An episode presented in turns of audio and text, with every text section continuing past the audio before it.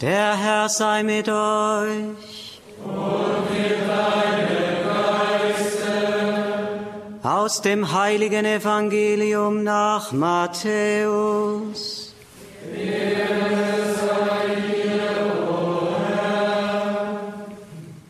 In jener Zeit sprach Jesus zu seinen Jüngern, wenn eure Gerechtigkeit nicht weit größer ist als die der Schriftgelehrten und der Pharisäer, werdet ihr nicht in das Himmelreich kommen. Ihr habt gehört, dass zu den Alten gesagt worden ist, du sollst nicht töten. Wer aber jemand tötet, soll dem Gericht verfallen sein. Ich aber sage euch, jeder, der seinem Bruder auch nur zürnt, soll dem Gericht verfallen sein. Und wer zu seinem Bruder sagt, du Dummkopf, soll dem Spruch des Hohen Rates verfallen sein.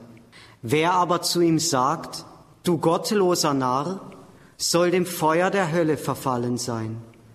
Wenn du deine Opfergabe zum Altar bringst und dir dabei einfällt, dass dein Bruder etwas gegen dich hat, so lass deine Gabe dort vor dem Altar liegen. Geh und versöhne dich zuerst mit deinem Bruder. Dann komm und opfere deine Gabe. Evangelium unseres Herrn Jesus Christus.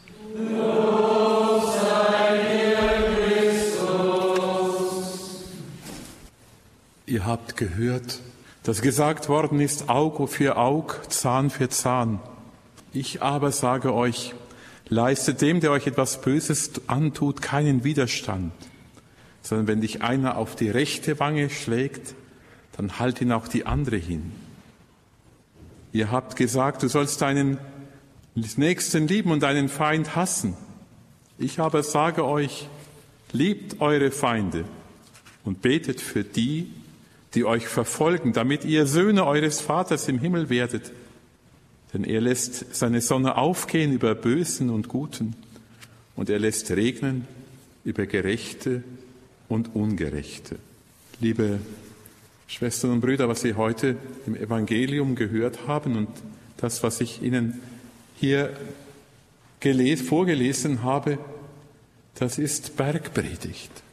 Das ist das, was der Herr selber uns gibt als sein Manifest des Friedens. Ein Manifest, das wir so schwer einlösen können. Vor einiger Zeit saß ich im Flugzeug neben einem Muslim. Es entstand ein gutes Gespräch, das mich nachhaltig beschäftigte. Das Thema war Vergebung und Erlösung als die Antwort Gottes auf unser Schuldigwerden. Gott verzeiht. Und der Mensch? Kann er verzeihen? Im Verzeihen des Unverzeihlichen kommt der Mensch der göttlichen Liebe am nächsten. Ich wiederhole noch einmal diesen Satz von Gertrud von Lefort. Im Verzeihen des Unverzeihlichen kommt der Mensch der göttlichen Liebe am nächsten. Es ist eine Antwort auf die Forderung Jesu in der Bergpredigt, die wir gerade gehört haben, liebt eure Feinde und betet für die, die euch verfolgen. Gerade in Krisenzeiten klingt diese Aufforderung Jesu utopisch. Sie ist einerseits rein menschlich gesehen eine Überforderung und andererseits, wenn wir unseren Verstand einschalten, wissen wir, dass die Spirale der Gewalt sich immer schneller dreht auf unserer Welt und schließlich dann unkontrollierbar wird, wenn nicht der Teufelskreis der Gewalt durchbrochen wird.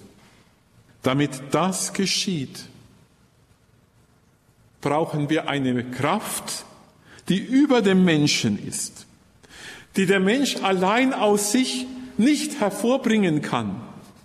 Und vielleicht ist auch die Gottlosigkeit unserer Zeit auch ein Grund für die Gewalt, die gegenseitig verübt wird. Der Mensch allein kann aus sich selbst das nicht vollbringen, dass er den Teufelskreis der Gewalt durchtrennt. Gott selber wurde Mensch, das glauben wir Christen, damit dieser Teufelskreis der Gewalt durchbrochen wurde in seinem Tod, im Kreuz. Es ist der Sieg der göttlichen Liebe über den Hass, der Sieg der Liebe über den Tod. Und nur von dieser innersten Explosion des Guten her, die das Böse überwindet, kann dann die Kette der Verwandlungen ausgehen, wie es Benedikt XVI. in Köln formulierte, die allmählich die Welt umformt. Einer, der das begriffen hat, war der Prior des Klosters der Zisterzienser, der strengen Observanz von Tiberine in Algerien. Vielleicht, so hoffe ich, können Sie sich an ihn erinnern und an seine Gemeinschaft. Diejenigen, die Märtyrer geworden sind, sind bereits von Papst Franziskus selig gesprochen worden. Vor ungefähr 13 Jahren lief ja eine Verfilmung, die einem sehr nahe gegangen ist von Menschen und Göttern. Und jeder, der den Film noch nicht gesehen hat, würde ich auffordern und bitten, schauen Sie sich diesen Film an, weil er einem sehr viel mitgibt. Christian de Cherché, Prior in Algerien, unser Pater Christian Feuerstein, hat ihn noch zu Lebzeiten besucht. Und als junger Leutnant hatte er ein, wie man sagt, Damaskus-Erlebnis. Nämlich es rettete ihn bei einem Überfall in Algerien ein Muslim, mit dem er über den Glauben an Gott ganz unbefangen sprechen konnte. Dieser rettete sein Leben. Der Muslim nämlich stellte sich vor die auf Christians Brust gezielten Gewehrläufe. Und tatsächlich zogen die Rebellen damals ab und ließen die beiden Befreundeten gehen.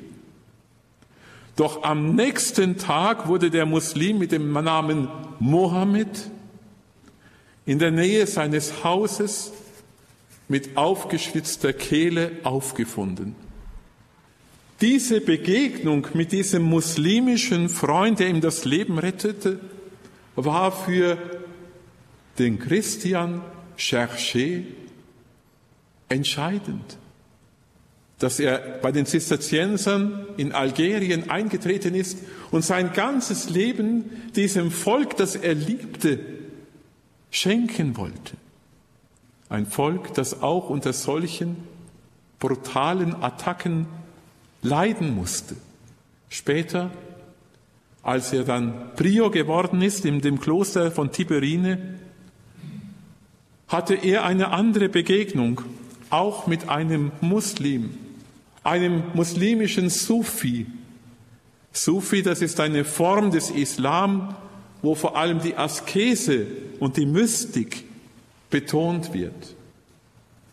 Und Pater Prio Christian fragte diesen Sufi, diesen Muslim, einen muslimischen Freund, wie viele Kreuze siehst du wenn du das Kruzifix siehst, und sein muslimischer Freund antwortete, zwei, eigentlich drei. Zuerst sehe ich das Kreuz der ausgebreiteten Arme. Es wurde von Gott selber erschaffen. Das ist das ursprüngliche Kreuz. Es wurde geschaffen damit die Menschen ihre Arme ausbreiten, um einander zu umarmen. Zweitens, dann sehe ich das Kreuz der angenagelten Arme. Dieses wurde von den Menschen erschaffen. Sie erschaffen es, wenn sie selber im Leben erstarren, wenn sie ihre Mitmenschen festnageln, wenn dadurch Grenzen entstehen, Ausgrenzungen vollzogen werden und Ressentiment und Hass festgeschrieben werden, wenn versöhnende Umarmung unmöglich gemacht wird. Und drittens, dann, so sagte jener Sufi, ein Muslim, gibt es noch das dritte Kreuz, das Kreuz jenes Menschen, der Kraft seiner Liebe, Kraft seiner Hingabe aus der Position der angenagelten Arme in die Position der umarmenden Arme gelangt. Das Kreuz jenes Menschen, der Kraft seiner Hingabe die festgenagelten Arme der anderen frei macht, um Umarmungen möglich zu machen und um Versöhnung zu stiften. An die Kraft, so sagte dieser Muslim, dieses Kreuzes glaubt ihr, ihr Christen. Liebe Schwestern und Brüder, mich hat das unheimlich berührt, weil es der Gestus ist, den auch der heilige Bernhard uns sagt, dass der Herr seine Arme vom Kreuz löst, um uns zu umarmen. Und hier löst er sie nicht nur, um uns zu umarmen, sondern auch die Fesseln der anderen Menschen zu lösen, damit sie auch wieder umarmen können. Wer mein Jünger sein will, nehme täglich sein Kreuz auf sich und folge mir nach. Es gibt die Feindesliebe, die der Herr selbst vorgelebt hat. Wenn er am Kreuz unsere Schuld getragen hat und auf sich nimmt und für seine Peiniger noch betet, Vater, vergib ihnen, denn sie wissen nicht, was sie tun. Und hier geschieht das größte Wunder der Verwandlung, das gegenwärtig wird, wenn wir jetzt das Kreuzesopfer Jesu Christi am Altar seinen Tod und seine Auferstehung feiern, unblutig feiern. Dann verbannt diese gekreuzigte Liebe Jesu, wie es im Epheserbrief geheißen hat, jede Art von Bitterkeit, Wut, Zorn, Geschrei und Lästerung und alles Böse. Und dann sagt Paulus, ahmt also Gott nach als seine geliebten Kinder und liebt einander, weil auch Christus uns geliebt hat und auch sich für uns als Gabe und Opfer hingegeben hat, das Gott gefällt. Diejenigen, die das erlebt haben, liebe Schwestern und Brüder, liebe ehrwürdige Schwestern, liebe Mitbrüder, sind Maria und Johannes unter dem Kreuz. Und es sind die Frauen vor allem, die unter dem Kreuz standen. Bitten wir die Gottesmutter, die Königin des Friedens, dass sie ihr vom Schmerz durchbohrtes Herz an die Stelle unseres sündigen Herzens setze, damit wir lernen zu lieben, wie Jesus uns geliebt hat. Amen.